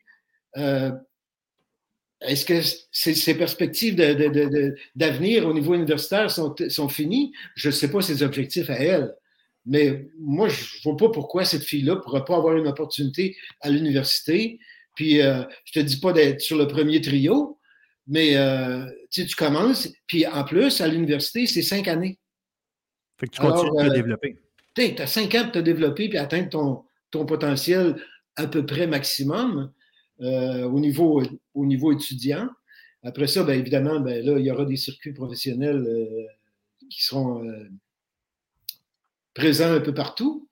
Mais il y en a une fille qui l'a fait. Moi, j'ai une ancienne coéquipière. Quand je jouais à Lionel Gros, en gardienne de but, Magali Parent jouait dans le Division 2 l'année passée à Trois-Rivières. Puis aujourd'hui, elle joue dans le Division 3 aux États-Unis. Donc, tu sais, elle l'a fait le, saut euh, deux au, euh, à l'universitaire. Puis moi, je suis allée voir, euh, il y a deux semaines, j'ai été voir euh, Tedford contre Trois-Rivières. Donc, c'était la première position puis la quatrième position. Puis je trouvais tellement que c'était du beau hockey puis qu'il n'y avait pas tant une grosse différence entre la première et la quatrième position. je trouvais ça intéressant. C'était la première fois que j'avais l'opportunité de voir le D2. Puis, tu sais, c'est quand même du bon hockey, là. Donc, euh, c'est encourageant pour ça, mais je pense vraiment que de couper une équipe dans le division 1 puis de tomber en six équipes, ça va faire une grosse différence. Euh, l'annonce va être faite euh, au mois de juin, je pense. puis on est, on est en période d'évaluation depuis un petit bout, on est encore dedans. Donc, je pense que ça va faire une différence. Surtout, tu sais, là, les équipes commencent à être créatives, euh, aussi. Donc, on a des joueuses qui viennent de la France. Euh, je pense que Christian, vous en avez une, nous, on en a une. Euh, il y en a à Jonabot, Saint-Laurent. Fait que on commence à aller chercher des joueuses un petit peu partout, qui fait que ça, augmente le, calibre. L'année passée, John Abbott avait des filles de Ottawa. donc, tu sais, en, en, étant créative, puis en allant chercher des joueuses un peu partout, en coupant une équipe, le calibre va être encore supérieur. Puis je pense vraiment que, que, ça va être bon pour, pour le circuit. Là. Effectivement. Non, comme, comme Christian disait, il y a l'aspect des, l'aspect des opportunités, effectivement, qui, est, qui est majeur dans, tout ça parce que moi, je le vois beaucoup, euh, par exemple, au, football. Euh, on est rendu qu'on regarde ça, puis les, joueurs qui se font recruter pour aller jouer universitaire, il y en a qui viennent du D2 et du D3. Euh, c'est loin d'être juste la, la D1, c'est qu'il y a une euh, une, approche ou une façon dont les choses ont tout le temps été faites dans le hockey où les meilleurs jouent avec les meilleurs jeunes et on catégorise. Puis avec le temps, bon, il y a quelques joueurs ou joueuses qui sont plus bas niveau qui finissent par monter d'une année à l'autre parce qu'il y a des réévaluations, mais il y a quand même un aspect de les meilleurs joueurs avec les meilleurs très jeunes. Euh, ça, ça, split un peu les choses, tandis qu'en jouant euh, au niveau scolaire, ben le, fait de juste avoir une équipe proche de chez vous quand tu as 17 ans, euh, si tu à Trois-Rivières, donner l'exemple de Trois-Rivières, ben, tu as peut-être le goût d'aller au cégep à Trois-Rivières. S'il y a juste une équipe, ça ne veut pas dire que n'es pas une excellente joueuse. ça se peut que tu aies juste le goût de jouer au hockey, mais ça se donne que tu joues en D2. Fait qu'on voit ça dans, on voit ça dans d'autres sports. Fait que peut-être que d'avoir plus d'équipes va faire en sorte que malgré tout, les, meilleures joueuses des deux vont trouver, vont trouver euh, euh, des, moyens de se rendre au prochain niveau pareil. Puis aussi. Exactement. Ah, vas-y, Léa, vas-y. Ah, ben, ça veut dire que, tu sais, quand moi je jouais, moi j'étais dans la, la, dernière édition de Lionel Group, puis quand ils ont coupé le programme, euh, tu je comprenais pas trop, puis j'étais comme, je trouve ça plat, qu'ils coupent des équipes, puis que ça tombait, le D1 tombait à 7, puis je trouvais ça plat. Mais maintenant que je suis de l'autre côté, je vois vraiment les avantages de couper, puis, tu sais, je le vois totalement d'une façon différente, puis je pense vraiment que c'est ce qui est bon pour santé, la santé du hockey. Euh, puis aussi pour le D2, moi, moi je pense qu'il manque une équipe à Montréal. on a Drummondville, on a Trois-Rivières, on a Rimouski, on a Tête-Feuille. Je pense qu'il manque une équipe à Montréal pour justement donner l'opportunité aux joueurs de, de Montréal et de la grande région métropolitaine d'aller jouer. sais là, je dis Montréal, mais ça pourrait être sur la rive nord, ça pourrait être. Oui, le Grand Montréal. Euh, ça pourrait être à Terrebonne ou quelque chose comme ça, qui, pour qu'il y ait une équipe pour ces joueuses-là de la région. Je regarde moi, mon de 3, j'ai une joueuse qui s'en va des deux à tête mais c'est pas tout le monde qui est prêt à aller jouer dans la division 2 puis de la maison comme ça. Donc, ça donnerait des opportunités à ces joueuses-là de rester proches, puis de continuer à jouer dans un niveau compétitif, puis ouvrir en 10 des équipes des deux s'il faut, là. Pour donner des chances, puis de continuer à jouer au hockey, puis de continuer à faire grandir le hockey féminin, là. Oui. Puis euh, aussi, euh, là, disons qu'on coupe une équipe, ça veut dire que c'est 20 joueuses qui s'en vont dans le D2 potentiellement. Alors, c'est des filles qui étaient dans le D1, puis que là, moi, je vois ça comme étant une façon de renforcer le, D2. Puis euh, avant que j'oublie, euh, on parlait de, filles qui, bon, qui sont dans le D2. Il y a aussi, c'est des choix qu'elles font. Là. Alice Binette est en programme de, pour, programme de formation pour la police. Ben, ça ne se donne pas à Limoilou. Alors, elle, sa carrière, c'est d'être policière. Alors, elle est allée à Trois-Rivières, mais elle était dans la famille des Titans de Limoilou. Oui, parce qu'en police, c'est soit John Abbott, soit Trois-Rivières, soit Rimouski. Donc, si tu ne veux pas étudier en anglais, tu ne joues pas en division 1 si tu veux faire ta technique policière. C'est ça. Fait qu'une fille comme Alice, ben, euh, elle est à Trois-Rivières en Division 2, puis elle a une saison quand même très convenable. Je pense que c'est elle qui a le plus de buts dans la Ligue cette année. Et puis, euh, bon, c'est aussi ça, là. Euh, tu sais, il y a des filles que si tu leur dis, écoute, euh, moi, je signe pour telle équipe, puis l'année prochaine, elle va être dans le D2, ben, j'ai un exemple, là. Une fille qui est du bas du fleuve. Moi, si on est dans le D2 l'année prochaine ou dans deux ans, je vais rester à Rimouski, c'est proche de chez nous. Tu sais, tant qu'être dans le D2, on va rester chez non, Exactement, c'est ça. C'est juste pour dire que E-, effectivement, l'idée, c'est pas. Euh, c'est pas de. Euh, c'est l'élite de l'élite ou rien. C'est un peu ça, je pense qu'il faut amener euh, dans, la, pensée. Ça ne veut pas dire que tu as un, hockey collégial qui n'est pas en santé parce que tu as moins d'équipes D1. Il n'est pas en santé s'il y a moins d'équipes, point.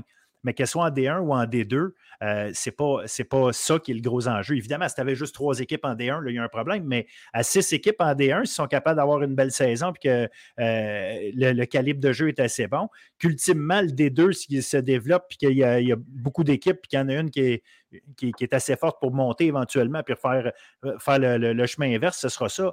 Mais Moi, je pense que c'est ça qui est l'affaire intéressante, c'est de garder, de voir les, justement les opportunités, mais surtout être sûr qu'il y a assez de joueuses qui vont être intéressées par euh, ça, puis qui ne vont pas lâcher entre le moment où elles ont 7-8 ans puis qu'elles jouent au hockey, euh, qui montent, ils ont 10, 12, puis là, ah, ne me tente plus de jouer avec des gars. Parce que je vois que c'est un problème, là, parce qu'il y a beaucoup de filles qui disent Bon, regarde, j'ai pas nécessairement envie de jouer avec des gars, parce que dans, mon, dans le coin où je joue, il n'y a pas assez d'équipes de filles, où il faut que j'aille plus loin. Et puis là, euh, peut-être qu'il y en a qui ont continué ici et là, mais au moins être capable de rattraper au cégep. Si le cégep, c'est juste du D1 ou rien, mais ça se peut que tu n'aies pas le calibre, mais pourtant, tu aurais aimé continuer à jouer. Ben oui, tout à fait. C'est ça aussi. là. C'est ça. Puis, tu sais, euh, le système de relégation, ça a créé une dynamique euh, qui, devrait, qui devrait donner des bons résultats. Là, puis, mais il va falloir aussi stabiliser la structure.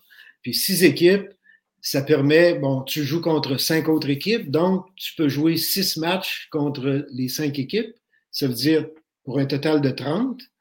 Puis six matchs, ben, c'est 3-3. Alors, tu n'as pas une saison où Dawson va jouer trois fois à Limolou, puis joue deux fois contre Limolou à la maison. Tu sais, ça peut, ça peut créer une, espèce de déséquilibre aussi de ce côté-là. Et puis, euh, tu sais, avec un calendrier uniforme, égal euh, pour tout le monde, ben, tu sais, tu es chez vous trois fois, tu es à l'extérieur trois fois contre, euh, bon, contre Limoulou, contre Dawson, contre John Abbott, etc. Ça créerait, puis euh, je pense que c'est ce qui devrait arriver aussi avec, euh, éventuellement avec le circuit universitaire. Là. Moi, circuit universitaire, je trouve qu'il n'y a pas assez de matchs, là, 25. Tu sais, t'en perds quatre de fil, puis ta saison est finie. Là. Ben, ça, c'est effectivement une autre affaire. Puis avec ce qu'on entend, comme quoi euh, Ottawa et Carlton euh, auraient demandé, ben pas auraient, ont demandé à, à, quitter dans deux ans. Ben bon, regarde, on, verra, on verra ce qui va se passer, mais c'est juste que c'est tout le temps intéressant de comprendre la dynamique un peu du hockey féminin qui est différente du hockey euh, masculin. Puis je pense que le monde, le monde est plein de bonne volonté, surtout quand tu le regardes de l'extérieur.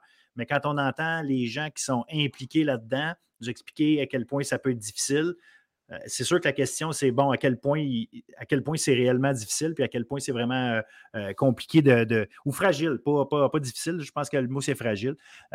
puis c'est d'essayer de comprendre cet aspect-là, parce qu'au bout du compte, plus il y a de monde qui joue, mieux c'est. Puis ah ultimement, la, qualité va venir. Là. Ça commence par la base, et puis bon, plus il y aura de jeunes filles, tu sais, là, il y, a, il y, a, des modèles de plus en plus qui font parler d'elles, puis bon oui, Marie-Philippe Poulain, mais il n'y a pas que Marie-Philippe Poulain. Il y a des filles qui.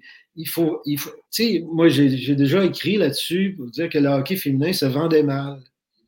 Et puis, euh, je vais revenir sur le sujet à la fin de la saison un petit peu dans, un, dans espèce de compte-rendu. Euh, il y a eu un match des étoiles D1 contre l'équipe M18 qui participait, euh, bon, l'équipe du Québec. Oui il n'y avait aucun journaliste. Aucun. Moi, je pense, à mon avis, que ça aurait été une belle occasion pour le RSEQ et Hockey Québec de dire on amène notre directeur général, Jocelyn Thibault, on amène notre directeur général, euh, M. Roel, on fait un point de presse, puis on va expliquer c'est quoi les enjeux du hockey féminin actuellement, on est rendu où, etc., etc. Il y en aurait eu des journalistes. Entièrement d'accord. Puis, tu sais, Christian, la réalité, c'est que ça, c'est un autre belle affaire. Le RSEQ, est-ce que le RSEQ fait du bon travail de marketing en général? Là, on parle de hockey féminin en ce moment, puis tu, mets le doigt sur quelque chose d'ultra important, à mon avis. Euh, on, aime, on aime comparer ce qui se fait ici avec. Euh, on regarde, la NCA, la NCA. On n'a pas les moyens de la NCA, c'est pas ça l'histoire. Mais est-ce que la NCA fait du gros travail de marketing? Assurément avec des ressources beaucoup plus grandes, mais ils font un travail de marketing. Ils ont compris cet aspect-là. Est-ce que le RSEQ fait son travail de marketing? La question peut se poser. Ben écoute, j'ai été obligé de courir après, bon, mais pour avoir les photos des, des, des, joueuses des équipes. C'est ça. Mais c'est pour ça que des personnes, j'avais justement cette discussion-là avec des collègues à l'université aujourd'hui, puis c'est pour ça que des personnes comme vous deux, justement, sont importantes. Tu sais, Phil, tu en parles du hockey féminin, mais tu parles de tous les sports. Christian, à chaque match, chaque fin de semaine, que ce soit Média 3, que ce soit universitaire, que ce soit même dans le pro, il en parle, il met les résultats, il met les, les joueuses de l'avant, il écrit des articles. Donc, tu, merci de, de mettre de l'avant notre sport, parce que c'est tellement. Si vous le faites pas, personne ne va le faire. Ben c'est, un, ben, merci de le dire, mais, mais la réalité, c'est que une, une, organisation ne peut pas miser sur la passion de deux, trois personnes à travers le Québec pour penser que ça va, ça va, euh, ça va la faire vivre. Puis quand je dis la faire vivre, c'est la faire connaître, attirer des journalistes. Parce que nous, on le fait par passion, parce qu'on a, on, a du plaisir à le faire, puis on, on est content de le faire pour, le pour les sportifs puis les sportives qui en font. Mais, mais ultimement, là, eux ont un travail à faire, puis à la limite, utilisez-nous. Mais je ne sais pas comment ça fonctionne pour toi, Christian, mais moi, euh, c'est moi qui décide de parler de ce que je veux bien parler. Là. Ça ne m'est oh, pas arrivé très souvent que le RSEQ ou qu'une école m'appelle me dire Hey, parle, parle de ça, on a quelque chose. Ça arrive là, à l'occasion, je ne veux pas dire que ça arrive jamais, mais dans les faits, moi, quand j'ai travaillé pour d'autres organisations, j'avais ma liste de contacts de journalistes, puis je les achalais régulièrement à leur dire qu'est-ce que je faisais. Il y avait bien le choix de décider de ne pas en parler ou de le relayer ou non. Mais, j'étais, euh, je les euh, nourrissais de ce que je faisais. Après ça, ils font ce qu'ils veulent. Mais c'est pas normal que ce soit nous qui nourrissons la bête à, leur place. En tout cas, ça, c'est mon, euh, mon feeling. À Mais euh, il reste que, oui, tu as raison là-dessus. Euh, tu sais, moi, ce que je déplore, c'est que les organisations, souvent, ils se fient sur le fait que, bon, on a, on a un site Internet, on est sur Facebook, on est sur Twitter, on a une infolette. Mais les journalistes, là, qui, qui sont, qui ont un travail quotidien à faire, il y en a 500-600 organisations comme ça qui ont des pages, euh, des, sites Internet, euh, des pages Facebook, etc. On n'a pas le temps de faire ça. C'est ceux qui s'occupent de leurs affaires qui réussissent à avoir une percée dans les médias d'information. Un exemple, la presse. Moi, je lis la presse à tous les jours sur ma tablette, la presse plus. Je regarde dans la page où sont les statistiques. Il y a des petits carrés, là. Le RSEQ, il est où? Il n'est pas là. Et c'est pas normal. Puis, il y a la, Ligue frontière de baseball qui est là en plein mois de décembre. Exact. C'est des exemples parfaits, ça. C'est quoi que vous faites? Appelez-les, les, dirigeants du service des sports à la presse, puis dites-leur, hey, mais mettons là, que ce serait peut-être pas de bête de mettre notre chose à la, place de la Ligue frontière entre le mois d'octobre et puis euh, le mois de, mai, mettons. Là. Ah non, exactement. C'est aberrant, aberrant. Puis, euh, tu sais, bon, le hockey universitaire féminin, tu as une petite case pour, euh, dans la section football, U-Sport. Mais c'est dans la section football.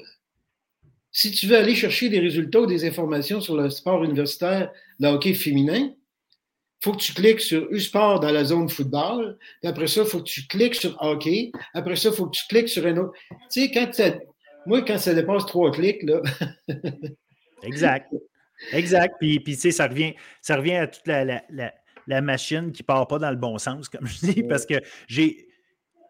J'ai dit souvent, puis je vais continuer de le dire, que je trouve qu'il y a une paresse intellectuelle dans certains médias euh, traditionnels à ne pas aller justement chercher euh, cette info-là, puis pas aller, euh, alors qu'elle est là, puis je pense qu'il y a un rôle à jouer. par contre au-delà de cette paresse intellectuelle-là, qui, je pense, ne sert à rien de se battre contre parce qu'il y a trop de monde qui ont essayé de le faire. Euh, je peux penser à Serge Vlaming, avant nous, qui a eu sa page dans, le Journal de Montréal, mais euh, lui-même, il en parlerait, puis il dit Garde, arrête de te battre contre des, moulins avant. C'est un, un, peu ça, puis il me l'a déjà dit. J'ai dit C'est pas grave, moi, je vais réussir, mais évidemment, dans la vie, euh, il faut écouter tes, aînés. J'aurais dû l'écouter. Mais, mais ce n'est pas, pas ça, parce que je l'aurais fait pareil la bataille. Mais la réalité, c'est que au bout du compte, il faut que ça vienne des organisations elles-mêmes. Puis le RSEQ a un travail à faire là-dessus. Puis quand je parle du RSEQ, là, le RSEQ, le monde doit comprendre que c'est les écoles. Hein. Ce n'est pas juste la, permanence. à quelque part, il y a, une volonté dans ces, euh, dans ces différentes écoles-là, euh, que ce soit cégep, université, de euh, tout garder pour elles-mêmes puis faire leurs, leurs propres choses pour elles-mêmes. À un moment donné, il y a peut-être lieu de commencer à penser à, tout le monde parce que ça, ça, fait en sorte que c'est l'organisation c'est le produit au complet qui paye. Tu sais, l'année passée, là, quand euh, il est arrivé ce qui est arrivé à Saint-Laurent, euh, Phil, je t'en avais pas parlé, là. Ça serait sorti nulle part, là. Je sais. c'est comme. Puis aujourd'hui, on, sais, on n'en parlera même pas des Patriotes, là. Ben, la presse et Radio-Canada ont repris la nouvelle après, mais ils ont eu de la ben misère. oui, ils m'ont tout, appelé, mais tout est parti parce que toi, tu as communiqué avec nous autres pour savoir ce qui est arrivé. Tu sais, c'est comme. C'est. Tout part. Quand, quand ils décident de s'y mettre, ça fait une différence, mais. Exact, exact. C'est pour, ça, pour ça que je trouve qu'ils ont, ont, un devoir. Mais comme je dis, puis ça revient un peu à ce que Christian disait aussi tantôt, ils reçoivent tellement de choses que c'est ceux qui se battent pour leur, pour leur, faire comprendre la, valeur de ce que ça a, qui finissent par un moment donné tirer leur épingle du jeu. Euh, évidemment, on est, tu ne jamais, tu gagneras jamais contre les Canadiens de Montréal, mais c'est même pas ça l'objectif. C'est juste de dire est-ce que je peux avoir ma place régulière? Peu importe comment, je peux-tu l'avoir de façon régulière, de, telle manière? Puis pour ça, pour ça, il y a un travail qui doit être fait. Pour, puis il faut arrêter de penser que les médias traditionnels vont faire ce travail-là à la place du RSEQ? Ben, les médias, oui, traditionnels, peuvent en faire un peu. Oui. Mais tu sais, moi, je prends comme l'exemple ici à Québec. Moi, j'ai travaillé dans un département de sport. On était 18 à un moment donné. Puis, euh, je ne sais pas si je me trompe, mais je pense qu'ils sont rendus 6. C'est sûr qu'ils vont aller au plus, euh, au plus rentable pour l'entreprise et puis, euh, puis au plus glamour pour eux-mêmes. Absolument moi, je vais couvrir des matchs à John Abbott, l'Arena McDonald's. Tu es obligé de mettre des gants pour travailler. euh, je ne suis pas sûr que Mathias Brunet euh, irait là, lui. les conditions sont, sont vraiment pas là. Non, exact. Mais, mais tu sais, à un moment donné, c'est l'œuf et la poule si, on en parle, il va y avoir du monde qui va le regarder. Tu le regardes, il va y avoir probablement des gens qui vont vouloir investir. S'il y a des gens qui veulent investir, on va donner des meilleures conditions. Ultimement, il va y avoir une chaufferette, euh, sa, salle de presse, sa galerie de presse.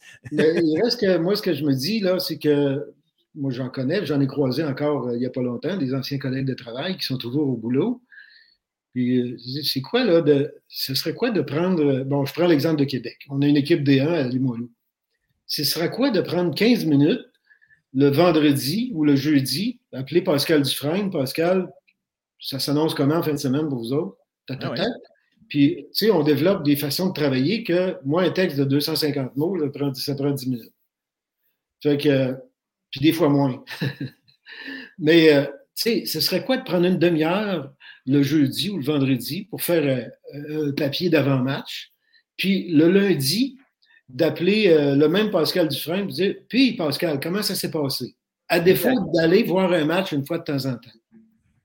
Puis euh, de dire ben, en fin de semaine, oui, on va aller voir le midget 3 des gars, mais la fin de semaine prochaine, on va aller voir le collégial des 1 des filles. Tu sais, c'est encore une histoire de gars. Ben, ben, exact. Puis tu, ça aussi, c'est un bon point. Là, le, le, sport féminin, versus le sport masculin. Tu sais, c'est beau. Là. Tu sais, Léa, tu, le vis, c'est sûr, depuis toujours, là, de, de, euh, de, voir qu'il y a des gars qui jouent le même niveau que toi à côté, puis qui ont. Ils ont euh, il y a plus de glamour attaché, il y a plus de, il y a plus de, hype autour, il y a plus de. Peu importe c'est quoi le terme, il y a tout le temps quelque chose d'un peu plus euh, dès, que, que c'est gars. Ça doit être frustrant à un moment donné de, de, voir ça. Les gars, c'est une business, ça. Le meilleur gars d'âge de 17 ans, 18 ans, joue dans le junior majeur. La meilleure fille, 17, 18 ans, joue au collégial des 1. Sauf qu'il y en a une que c'est une business, qui met de l'argent là-dedans, puis go, on publicise ça, puis l'autre, il n'y a pas de visibilité. Donc, c'est là la différence, sauf qu'il faut faire comprendre à la population que le collégial du 1, c'est l'équivalent du junior majeur. Sais, mais ça, c'est pas tout le monde qui le comprend. Puis le monde, dans les, dans les programmes, ne le comprennent pas.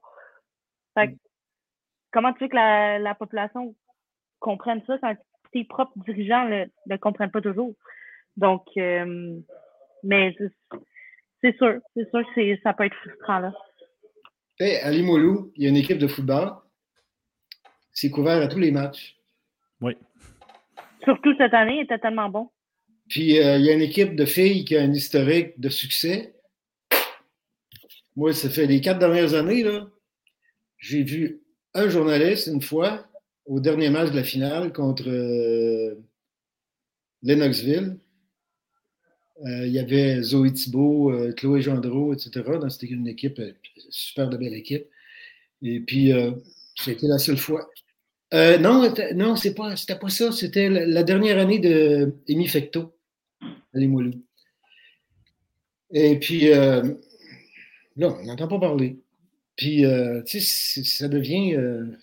moi, je me dis que il y aurait une façon. Puis ça, je l'ai, je, l'ai réalisé. Là. Moi, ce que je demande des fois à des gens, là, partagez. Vous voyez une, publication, c'est comme moi, j'ai j'invite mes, lecteurs de temps en temps. Puis j'ai fait l'exemple le, plus frappant à un moment donné quand j'ai parlé de hockey, euh, du retour du hockey à, l'Université Laval, le hockey féminin. C'était une nécessité. J'ai demandé aux gens avec une bande partager, partager, partager. Il y a eu 160 quelques partages, puis ça a été vu par pratiquement 20 000 personnes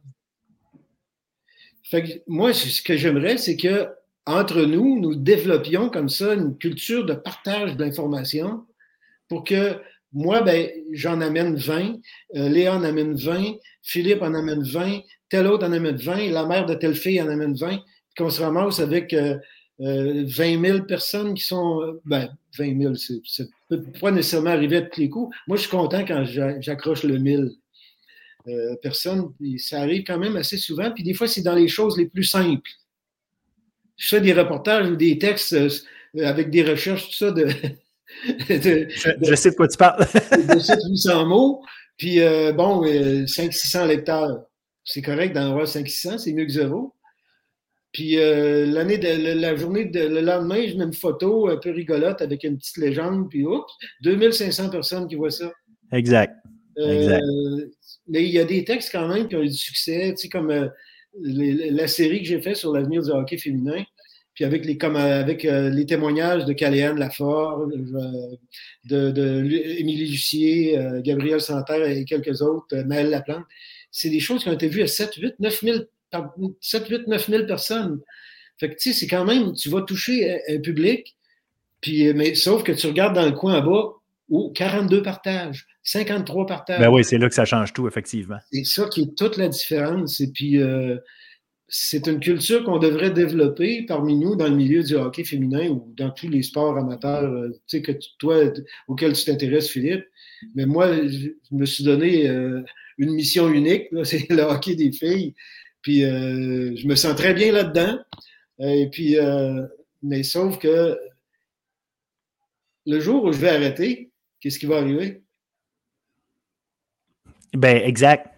Exactement. C'est pour ça que je dis que, euh, à quelque part, tu sais, tu parles, on prend le cas du hockey féminin, que le hockey féminin va continuer, même si ça t'arrête. Ben Donc, c'est le hockey féminin qui a à, s'assurer qu'il se vend. Tu sais. Euh, donc, donc il, y a tout un travail à faire. Genre, pas, on ne réglera pas ça aujourd'hui, malheureusement, mais je pense qu'il y, euh, il y, a des choses. il y a des choses intelligentes à faire, puis, mais en même temps simples qui, font en sorte qu'on on, s'aiderait à l'intérieur de, nos propres cercles. Euh, puis à quelque part, au lieu d'être tout le temps en train de, regarder si l'herbe est plus verte ailleurs, alors qu'elle est très, très, très verte chez nous, euh, c'est juste qu'on la regarde peut-être pas assez poussée. Oui. Mais euh, quand j'ai offert aux Titans de, faire une couverture de, de leurs activités, moi, je leur ai dit, là, j'ai de l'expérience un peu. Et puis, pourquoi il y a des programmes d'écriture journalistique, ou de, etc., dans les cégeps, tout ça, ça pourrait faire l'objet d'un travail d'une année au cégep avec euh, des crédits accordés pour ça, pour euh, venir euh, couvrir les activités des Titans de Limoilou. Ça pourrait se faire dans tous les cégeps où il y a des équipes de hockey féminines. Et puis, moi, personnellement, ben, je pourrais servir de mentor, en quelque sorte, accompagner, puis leur donner des trucs, tout ça. Et puis, là, il n'y a, pas eu de, a pas eu de réaction. Puis je, ramène la question à toutes les années. Est-ce que euh, les profs se posent, est-ce qu'il y a un, étranger qui se mêle de. de ça, peut-être, parce qu'effectivement, on ouvre tout le temps des, nouvelles boîtes de Pandore à chaque fois qu'on rentre dans une nouvelle affaire. Écoutez, euh, comme j'ai dit, on pourrait, on pourrait reparler, euh, en parler pendant des heures de tout ça un, un gros merci d'avoir euh, euh, accepté de, vous asseoir et de jaser de ça ensemble. Euh, j'ai vraiment hâte d'avoir la suite des éliminatoires particulièrement, Léa, on va te et vous souhaiter le meilleur des succès dans votre prochain match parce qu'on va, avant de parler du reste, il y a un premier match à gagner, donc contre André Laurando. Fait qu'on va vous souhaiter un, bon succès dans, ce prochain match-là en espérant que ça continue votre saison. Puis on, va suivre ce qu'il en est. Évidemment, on va continuer de jaser de hockey féminin le plus souvent possible. Alors, euh, encore une fois, un gros merci à vous autres euh, d'avoir euh, participé. dans les deux cas, Dawson, c'est à 19h30 samedi. Puis, pour les Titans, c'est à Édouard Montpetit à Longueuil à 19h30 aussi samedi. Bon, ben parfait. J'invite, les auditeurs à venir soit à Longueuil ou à Westmount. Les billets sont disponibles sur le site de RSEQ, la billetterie en ligne. Et ça ne coûte pas cher, ça vaut la peine. Non. Oui. Euh, juste avant de terminer, à Limoilou, quand j'ai commencé il y a une quinzaine d'années, j'allais voir euh, dans le temps de Saint-Jérôme et tout ça, c'était 5 pour entrer. Disons en 2005 à peu près. Là. On est en 2023. Comment ça coûte pour entrer à l'Arpidrome? Ça doit être 8 5 encore? 5 C'est incroyable. Ça coûte plus cher. Merci beaucoup. À très bientôt. On se refera ça. Salut. Bon, bon match, Léa. Merci beaucoup.